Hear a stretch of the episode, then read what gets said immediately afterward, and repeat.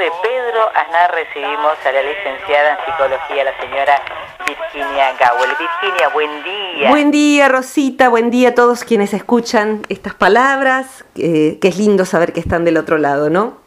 Totalmente. Y siempre es como que uno eh, se hace la idea que la gente toma asiento, se pega al receptor y te presta atención desde la primera hasta la última palabra. Así que el espacio es tuyo. Nos presta, nos presta, porque a vos también te escuchan y me mandan eh, muchas apreciaciones de tus intervenciones, así que hay que tomarla, hay que tomar el, halago y la valorización. Muchas gracias. Así que sí, sí, gracias corazón.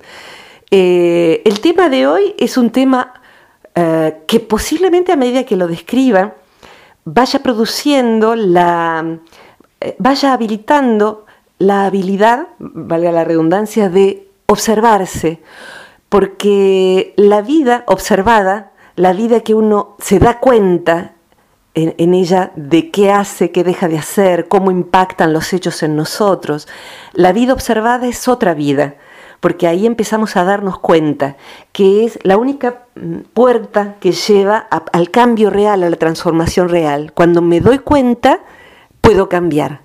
Eh, pero no siempre es fácil darse cuenta y hay veces en que hay pequeños mapas que nos dan la posibilidad de ver lo que antes no veíamos. Y esa es la intención. Y el tema es eh, descalificar al otro. Eh, es todo un tema y tal vez alguno reconozca en esto que voy a contar o que vamos a compartir contigo parte de su historia o tal vez alguien vea que demasiado frecuentemente alguien le descalifica o que eh, también él o ella descalifica al otro. Y la descalificación siempre genera dolor. Y voy a contar primero qué es la descalificación.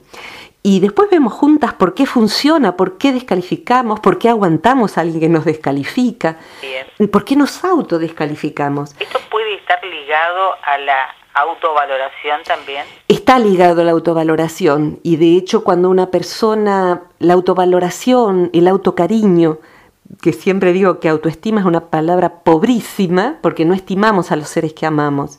Entonces, si se trata de tener cariño por sí, mismo, la palabra no es autoestima. Entonces, la autovaloración, la, el autocariño, implica que uno pueda decir, no quiero que me trates así, no acepto que me trates así. Como haríamos si alguien viniese a descalificar injustamente encima a alguien que amamos. No acepto que descalifiques a mi amiga, a mi hijo, a mi padre. Eh, ¿y, ¿Y cuál es la diferencia entre evaluar, discernir y descalificar? a ver si puedo transitar el tema y ser lo más clara que me salga, porque como siempre todo está improvisado, va saliendo simplemente de adentro. Em, la palabra descalificación, eh, así como calificación, habla de calidad.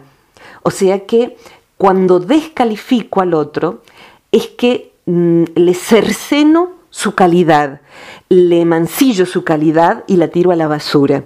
Descalifico su opinión, descalifico su acción, descalifico su apariencia, a veces es eso, eh, y es un juicio lapidario en donde está esta diferencia. A ver si poniendo un ejemplo puedo ser yo más clara.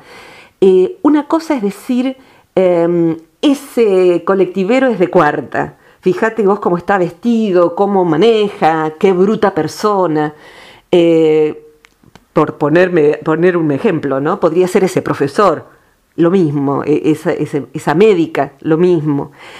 Y otra cosa es decir, eh, qué tensa se ve esa persona, qué le estará pasando, y uno podría decir, qué tenso se ve este colectivero, está manejando en situación de riesgo, se lo voy a decir o me voy a bajar.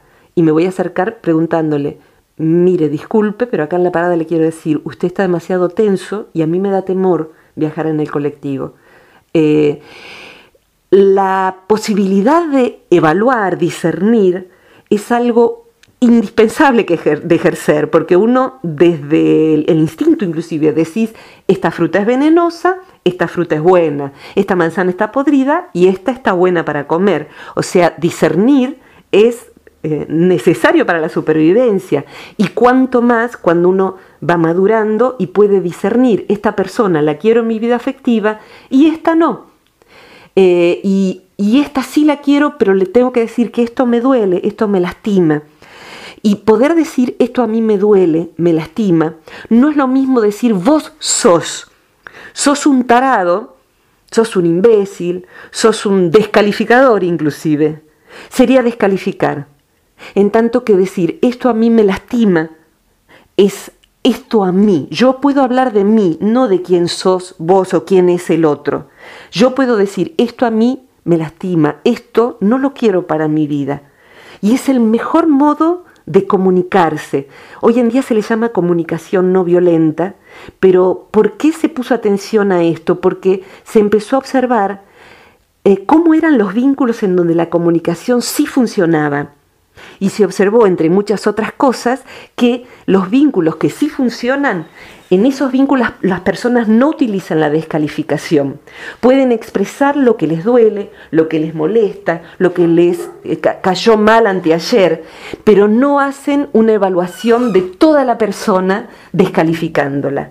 Y por el contrario se observó, con esto quisiera redondear este tramito, que las personas que descalifican al otro van generando vidas muy pobres y vínculos muy insanos. En la crianza de un hijo, decirle, vos sos un tonto, sos, mirá, no tenés nada de inteligencia, ¿cómo podés ser tan torpe? Mirá la panza que tenés, con esa ropa vas a salir gorda, no ves cómo te pintás. Eso es descalificar.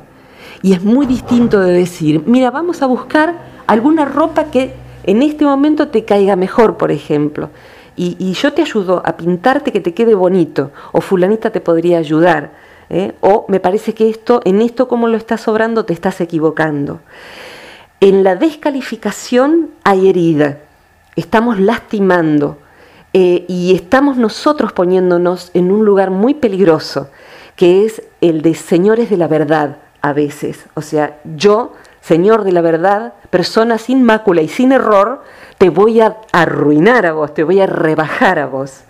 Y otras veces la descalificación se da en vínculos en donde una persona va corroyendo al otro como la osteoporosis, esa pérdida paulatina, gradual y constante de, de calcio que hace que un día un hueso sea como un hueso vacío y de pajarito que se quiebra al menor toque, se observó que los vínculos entre personas insanas con características psicopáticas, se dice en, psicología, es decir, manipuladoras, egoicas, que lo que quieren es manejar la vida del otro, hay todo un circuito que sobre todo se da en el área de la pareja, pero no solamente, en donde la persona eh, que más enferma está, digamos, va corroyendo la autovaloración del otro, descalificándolo permanentemente.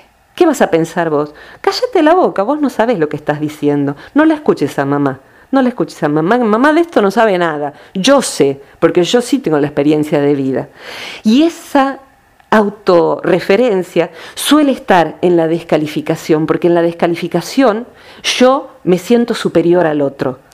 Yo me siento superior al otro y desde allí, que es un trono del ego grande como una casa, uno señala al otro y lo rebaja. En vez de señalar que determinado rasgo quizá se podría modificar, se podría corregir. Y eso es muy peligroso, porque los vínculos en donde el ego es el que va llevando la batuta, el que va tomando las riendas de ese vínculo, eh, lo que se genera es algo muy triste. ¿Por qué el ego de esa persona obra así? Eh, podemos hablarlo en un momentito, pero no sé si fui clara sembrando el concepto, la diferencia entre descalificar y enunciar y evaluar la verdad o lo que estás, por lo que yo estoy persiguiendo, por lo menos no es la verdad, la realidad que yo percibo y poder expresársela al otro, describirla. Claro, Virginia, lo que yo quería preguntar es en qué eh, ¿En qué etapa de la vida de una persona es más peligrosa la descalificación? En verdad, siempre, en todo vínculo.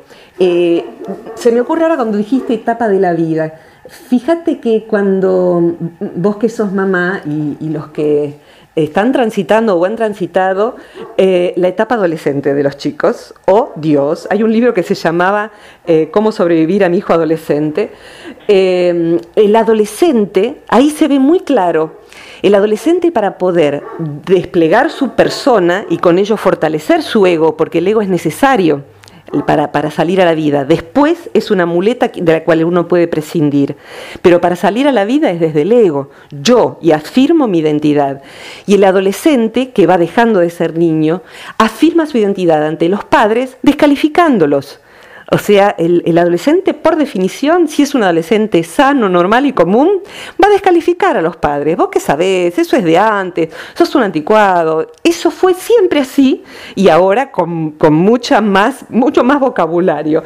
Entonces, eh, una especie de contraposición de distintos momentos de la vida de las personas, ¿no? Eh, sí, sí. puede que resulte que un padre descalifique a un hijo y después se da vuelta la Mira, eh, sí, sí, eh, pero aún el padre que ha criado a un hijo sano, con valores y demás, alguna descalificación se va a comer en la adolescencia de su hijo, porque es necesaria para poder retirarse del vínculo y ser él o ella, el adolescente va a descalificar al papá. Y además, como todos lo hacen, lo va a hacer además, eh, igualmente, ¿no?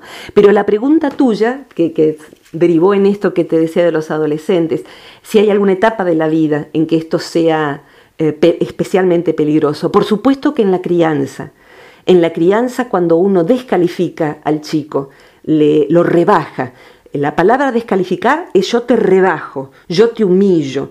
Eh, y si no te humillo a vos, hablo descalificatoriamente de un otro. Y lo que hago no es describir lo que el otro hace, sino yo lo califico por debajo. Yo lo califico como algo eh, totalmente insignificante o como algo eh, verdaderamente por, muy por debajo de lo que son los hechos. ¿La consecuencia? Las consecuencias son muchas. Eh, las consecuencias, termino esta idea. Em, la, la, niñez es una etapa crucial, por supuesto, porque ahí la descalificación va tallando una imagen de sí yo soy tonto, yo soy estúpido, yo no soy inteligente, yo soy fea, yo soy, tengo la cara horrible, tengo los ojos de papá y por eso tengo ojos horribles. Eh, es una etapa muy difícil porque esa persona va a tener que desconstruir la imagen que su crianza armó de sí, si tiene suerte, y va a tener que construir una imagen objetiva, más objetiva de quién es. Pero eso en cuanto a etapas. Lo vemos peligroso en la crianza, es peligroso en la edad mayor, o sea, nuestra cultura descalifica a los mayores y los jóvenes descalifican a los mayores como fueron descalificados eh, por sus hijos. O sea, no es raro que a medida que alguien se vuelva mayor, sea descalificado por su sociedad, por su familia. Ah, es un viejo, está viejo, ya mamá repite, no, no le dé bola. Entonces eso, eh, y hay veces en que es una confrontación y vos, ¿quién te cree? Callate la boca, viejo, porque ahora yo estoy fuerte y él está débil. Entonces lo descalifico y lo hago morder el polvo, como decía Queen. Otro muerde, el polvo. Eh, entonces, en toda edad y en el medio hay un lugar en donde se da mucho la descalificación, que es en los vínculos de pareja. Alguna vez cité el libro Acoso Moral de Marie France, no, perdón, de Irigoyen. Sí, Marie, France Irigoyen con H. Eh, el acoso, que es cuando una persona, más comúnmente un varón, en relación a la mujer, no es solamente, pero es más frecuente, va corroyendo la estima del otro. Eh, hay veces en que son palabras perfectamente discernibles. ¿eh? Pero ¿qué, ¿qué opinas vos si tenés la secundaria solo corazón. Y puede ser así, porque la descalificación puede ser hecha así cariñosamente. Eh, eh, los adolescentes cuando hacen bullying descalifican. Entonces viene alguien con un buzo nuevo y le dicen, ay, el chico con el buzo nuevo está contento porque tiene un buzo para estrenar y sus compañeros le dicen, ay, ¿dónde compraste eso? ¿Hay para varones también? Y eso es descalificar. ¿Qué estoy haciendo? Lastimo al otro lastimo al otro. Y en la pareja, cuando eso se da como un modo de comunicación que hay veces en que es continuo y hay veces en que aparece como si estuviera agazapado detrás de un árbol cuando pasa el enamoramiento. Una vez que pasa el enamoramiento donde sos mi sol, cosita y sí te extraño, corta vos, no corto yo, y de pronto sale ¡wow! el descalificador o la descalificadora. Y ahí, si el vínculo o si la persona no tiene la fortaleza de frenar eso yéndose del vínculo o diciendo, esto conmigo no, ¿eh? Conmigo no. Así que observalo porque conmigo yo no voy a aceptar que vos me trates así a mí, ni a mis amigos, ni a mis seres queridos, ni a nadie. Yo no elijo una persona que viva descalificando al otro. Entonces, eh, en los vínculos de pareja hay veces en que una persona que entró al vínculo vital, alegre, creativa, amorosa, se va del vínculo como juntando sus pedazos, porque el descalificador es un descuartizador, va destruyendo el psiquismo del otro, a veces sin darse cuenta y otras muy claramente, haciéndolo con saña. De un modo o de otro es lastimoso, y si la persona no está dispuesta a darse cuenta, a pedir disculpas y a corregir Totalmente eso, totalmente. Inclusive una manera muy saludable de corregir es a posteriori poder decir, perdón lo que te dije ayer, por lo que te dije ayer. Qué brutal lo que te dije, no tengo derecho a evaluarte de esa manera o a juzgarte o lo que dije de tu padre, no, me, no tengo el derecho de descalificarlo así. Voy corrigiendo eso. Así que es un trabajo de ver qué dije cuando lo digo hasta que tenga la posibilidad de, cuando estoy a punto de decirlo, tomarme la posibilidad de pensarlo, pero no tengo derecho a decirlo, no tengo derecho a descalificar. ¿eh? Em, si querés vamos por el lado de por qué puede descalificar a alguien, pero eh, me gustan más tus preguntas, Rob. No, está perfecto. Es que eh, estaba pensando esto cuando vos, me, cuando vos decías, ¿no? Eh, que, uno pide perdón porque descalificó a una persona y no tiene derecho a hacerlo, o porque no se dio cuenta, o porque en el momento de, bronca lo dijo, quizás, ¿no? Sí. Actitudes esas eh, casi Exacto. o, eh, ¿cómo decir?, una actitud compulsiva de, de tratar mal a otra persona o que a veces eh, la trata mal permanentemente o frecuentemente o con cierta frecuencia y lo que hace es vivir pidiendo perdón, pero lo vuelve a hacer. Pero lo vuelve a hacer, exactamente. Y está muy bueno esto que señalás, porque pedir perdón significa encomendarse a hacer un trabajo profundo para no volver a dañar del mismo modo. Eh, y uno puede hacer un ayuno de descalificación.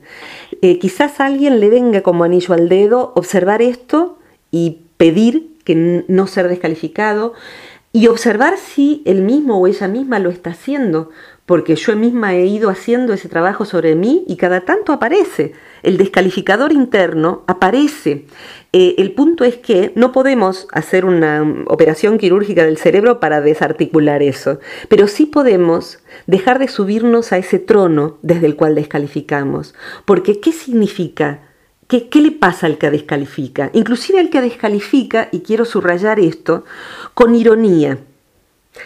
Dicen que los que torturaban o torturan, lamentablemente eso existe en distintos ámbitos y en distintos países, y bueno, a veces sucede todavía, una manera de torturar es pegar con, un libro en la cabeza, con la guía telefónica, porque eso no lastima, pero daña muchísimo. Es un cimbronazo en el cerebro tremendo.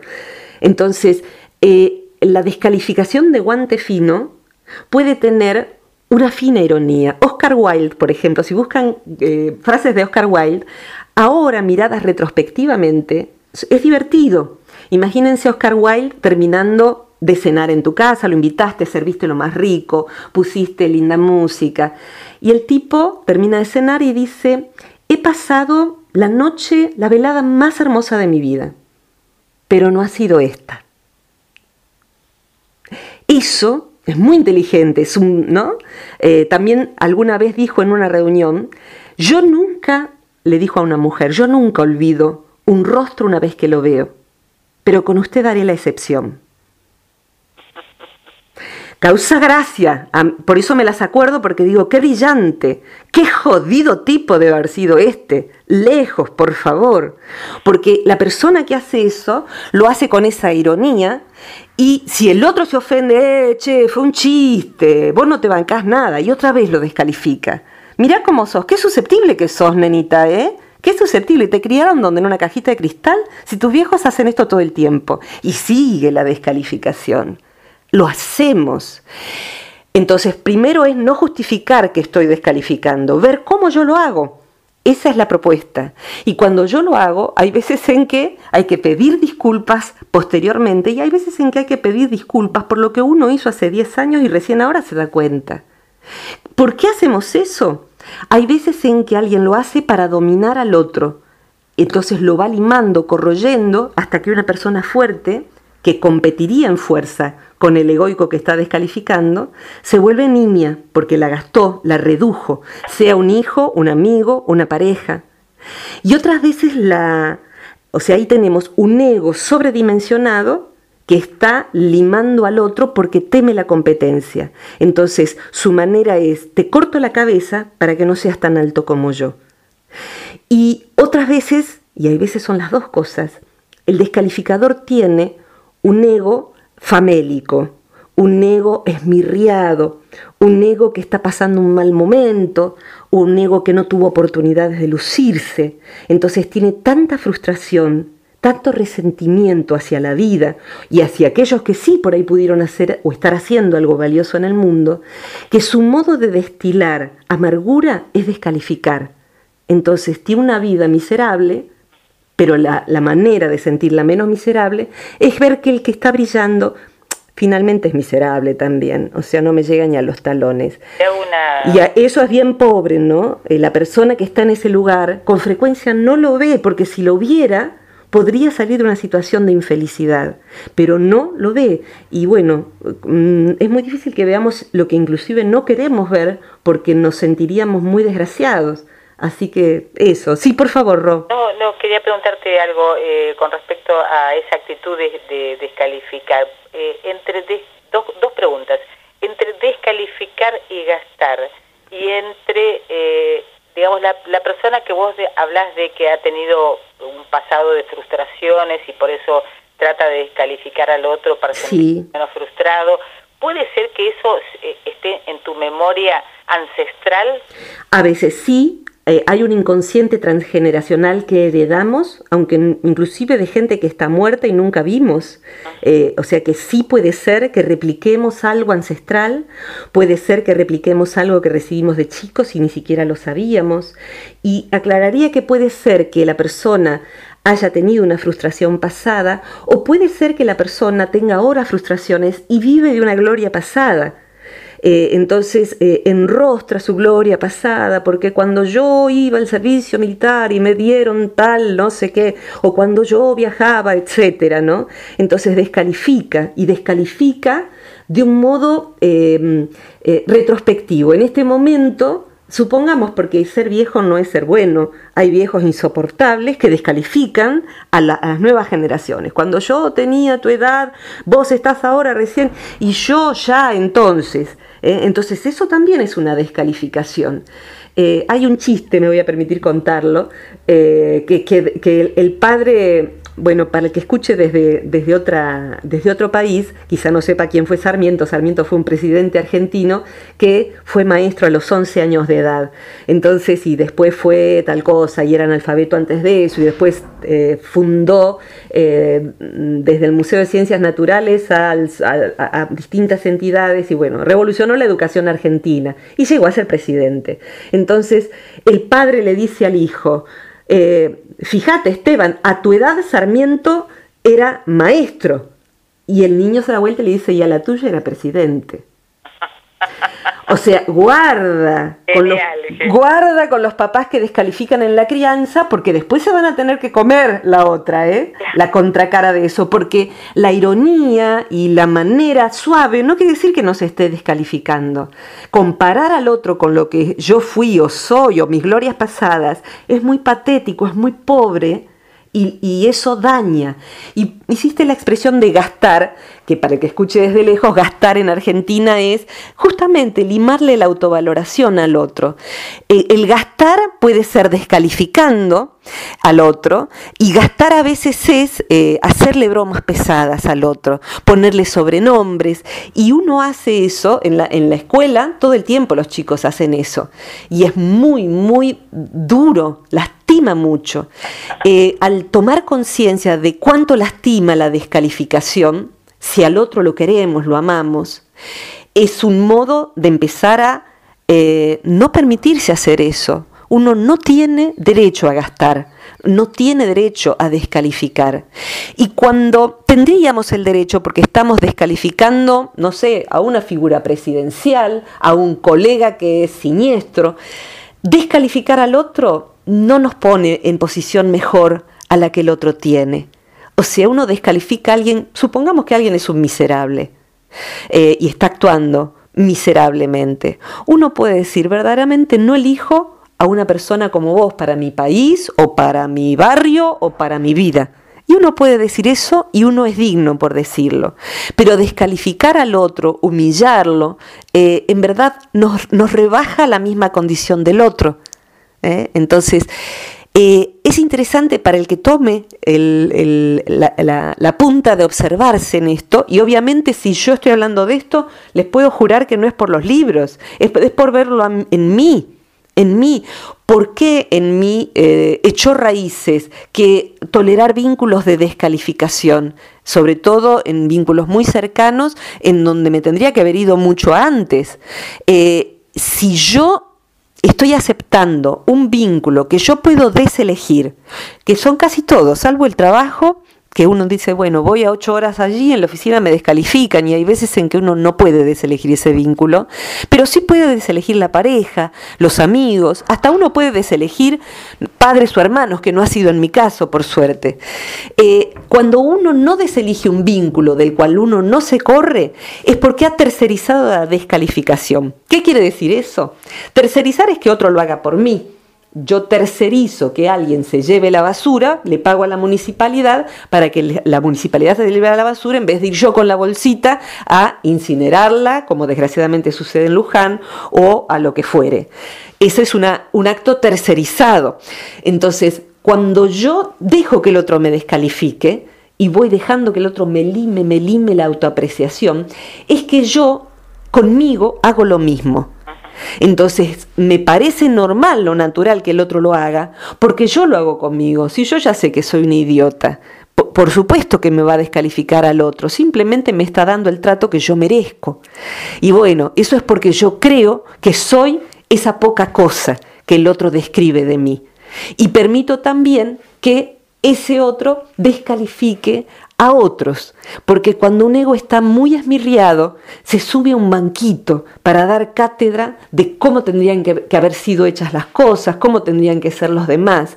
Y es que el otro es una señal siempre, la descalificación de un ego que está en problemas. Ese estar en problemas puede ser para toda la vida o puede ser hasta que se da cuenta. De hecho, si uno revisa las personas grandes de verdad que uno ha conocido, si hacen una lista, y les invito a que la hagan, van a encontrar que no son personas que descalifiquen a los otros, son personas que pueden comprender la limitación del otro y la comprenden eh, ponderando lo que sí hay, valorando. Entonces, lo que pueda decir uno de que no funciona, que no funciona, eh, va a estar en un contexto de todo lo que sí el otro tiene. O poder decir, sí, la verdad, este profesional no es algo que yo podría recomendar, no trabaja bien. Y eso no es descalificar. Este profesional no trabaja bien. Es una persona que yo no recomendaría. Por ejemplo, ¿no? O con tal persona yo prefiero no pasar el tiempo porque su modo de ser a mí no me hace bien. Y eso es un modo que es el que ejercen las personas que tienen vínculos sanos. Es un modo que ejercen las personas que son desarrolladas, sabias, a lo largo de ir viendo por la vida cómo prefieren vivir y prefieren no andar descalificando. Uno puede hacerlo como excepción y de inmediato retractarse y decir la verdad. Estoy lastimada en ese punto porque el otro hace algo que yo no puedo hacer o porque eh, me siento yo disminuida. eh, pero observar esto. Inclusive cuando lo hacemos hay un ámbito en que se descalifica Em, y que los varones lo ejercen hacia ciertas cosas, ideas, por ejemplo, em, deportes, eh, y las mujeres hacia cosas emocionales, que es la crítica que rebaja. Entonces chusmeamos, no sé si se dice así, cotillar, cotillear se dice en el castizo, chusmeamos y decimos, ay, sí, viste qué gorda que está, ay, sí, yo no sé cómo se viste de esa manera. Eso también es descalificar. Eso también es descalificar. Eh, y en ese momento, cuando yo descalifico, lo que estoy diciendo es, ¿viste cómo se viste? Ay, si yo no sé cómo ella elige y no se da cuenta. No como yo. No como yo que soy tan inteligente, no como yo que soy tan linda, tan buena y elegante.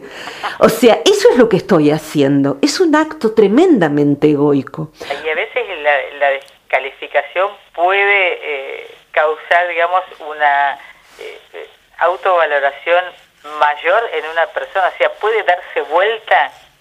Eh, a ver, no llego ¿Puede provocar en una persona?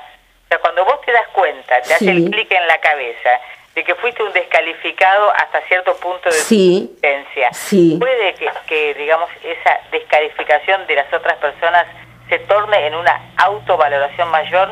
Eh, sí, a ver si estoy entendiendo, se suele decir, por ejemplo, que inventores, eh, mm, eh, pensadores, se me ocurre ahora Copérnico, que, más que pensadores, investigadores de la realidad, trajeron un invento o trajeron una idea y dijeron la Tierra es redonda y gira alrededor del Sol y no al revés, fueron descalificados. Por supuesto que sí.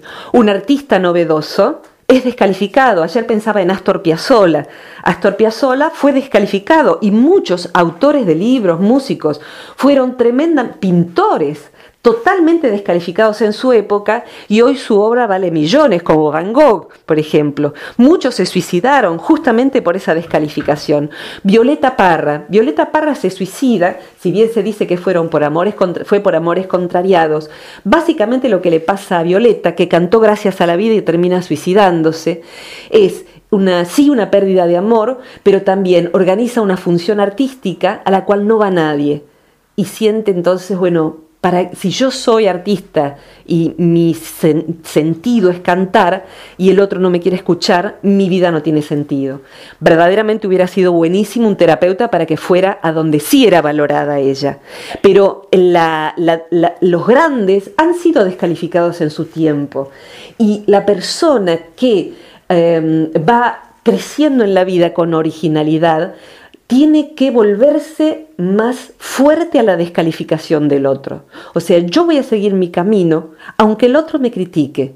Yo voy a hacer lo mío, aunque el otro me rebaje, porque lo mío es mío, es mi destino, es mi sino. Y gracias a esas personas que dicen lo que sea, eh, me viene ahora el movimiento de recuperar los derechos de los negros de Estados Unidos. Y a mí me gusta decirles así porque así les gusta a ellos y sin eufemismos. Eh, adoro a las personas de raza negra y tuve una abuela negra, sería otra historia. Eh, cuando una vez una raza totalmente descalificada, una vez una mujer, una modesta costurera de Estados Unidos, en la época en que los negros se tenían que sentar atrás en el colectivo, tenían baños para ellos y eran totalmente descalificados, cosa que hoy sigue todavía. Se descalifican religiones, se descalifican razas, se descalifica por barrios, se descalifica por distintas razones. La discriminación sería un modo muy organizado de descalificación. Y esa modesta mujer se le para una mujer blanca al lado y le dice, dame el asiento del colectivo. Y esa mujer la mira y dice, no. Fue el primer no y proviene de una mujer de raza negra que termina en la cárcel. Y ahí empieza a haber todo un movimiento, Martin Luther King la protege y la saca de la cárcel y empieza a haber todo un movimiento para terminar con la segregación racial, que es una descalificación ya colectiva, personal, individual y colectiva. Y allí esto tendría que ver con el tema de la sombra y les invito a los que tengan ganas de profundizar en el tema de la sombra, en YouTube si ponen mi nombre, perdón la autorreferencia, hay una charla de dos horas y pico que es, sobre la sombra. Si a alguien le toca este tema, les invito, la pueden encontrar también en el sitio del Centro Transpersonal de Buenos Aires, donde está el material gratuito. si les toca este tema, allí la sombra tiene que ver. La sombra es lo que yo no quiero ver de mí. Entonces hay veces en que la descalificación, eh, diríamos que casi siempre, está hablando de un lugar, de uno en donde uno se siente que uno es bastante pobre, bastante pobre. Entonces no, desde allí asoma mi sombra, lo que yo no alcanzo a ver de mí, a través de palabras que son amargas, ácidas y lastiman. Bien.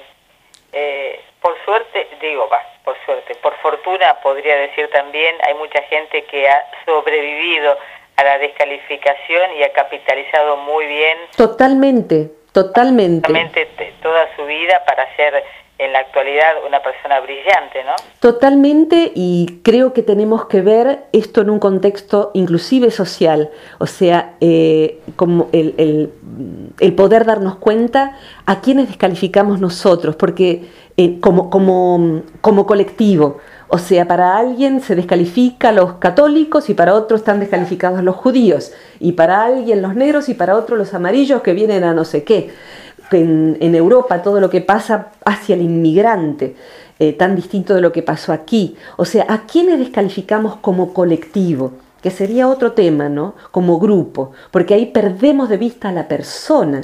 Entonces, ni los chilenos son, ni los argentinos somos, ni. No. La persona quién es. Y ver ahí, ¿qué descalifico del otro? Y bueno, si se, si se liga eso al tema de la sombra, que está ahí en el, es largo, por eso son dos horas y pico hablando de la sombra, eh, eh, eh, ahí uno comprende por qué uno tiene esa visión de, lo, de, los colectivos sociales. Así que bueno, todo un tema. puede dosificar la, charla. Pero sí, claro que sí, ya podemos volver a hablar de la sombra en algún momento. Ojalá que sirva y crea cada uno, por favor, que yo hablo de esto porque sigo haciendo cada tanto eso eh, como todo ser humano, soy una humana más, pero no quiero eso para mí, no lo quiero en mí y, tampoco lo quiero desde afuera. Así que es un trabajo de todos los días, pero lo que sí se puede hacer, como bien dijiste, se puede capitalizar si uno lo ha sufrido y se puede decir no si uno está sufriéndolo y se puede eh, generar una buena vida a partir de que eso fermenta y se convierte en un abono para algo bello. Virginia, eh, la verdad que te, agradezco esta charla de hoy porque fue, eh, como siempre, sustanciosa. Creo que a la gente le sirve, la gente no deja de escucharte. Apenas eh, siente tu voz, se pone al lado del... Me lo, me lo, Qué bonito. comenta, me lo manifiestan. Qué bonito. Se ponen al lado de la radio y hasta que vos no terminás no se paran. Qué bonito. Bueno, va un abrazo así, virtual pero real, a cada uno, acompañando su propio intento de ser una persona cada vez lo más congruente que uno pueda dentro de eso humanito que uno es. Y lo otro que te quería preguntar, para que vos le comentes a la gente, aquel que quiera formar parte del Vivir Agradecidos, ¿cómo tiene que hacer? Ah, pero sí, claro que sí. Eh, mm, eh, vivir Agradecidos, a lo mejor alguno de Luján vio lo que hicimos el martes pasado, que estábamos nosotras dos ahí en primera fila, en Tecnópolis. Eh, está un resumen en el sitio web de viviragradecidos.org. Allí hay mucho material sobre el cultivo de esa condición de vida, de esa mirada hacia la vida. Y hay un resumen de lo que hicimos el martes, que tuve la buena fortuna de poder recitar un poema estando ahí en el escenario el querido Pedro Aznar, que está siempre con nosotros acá, y, Brother David. Y bueno, allí hay algo que es muy valioso.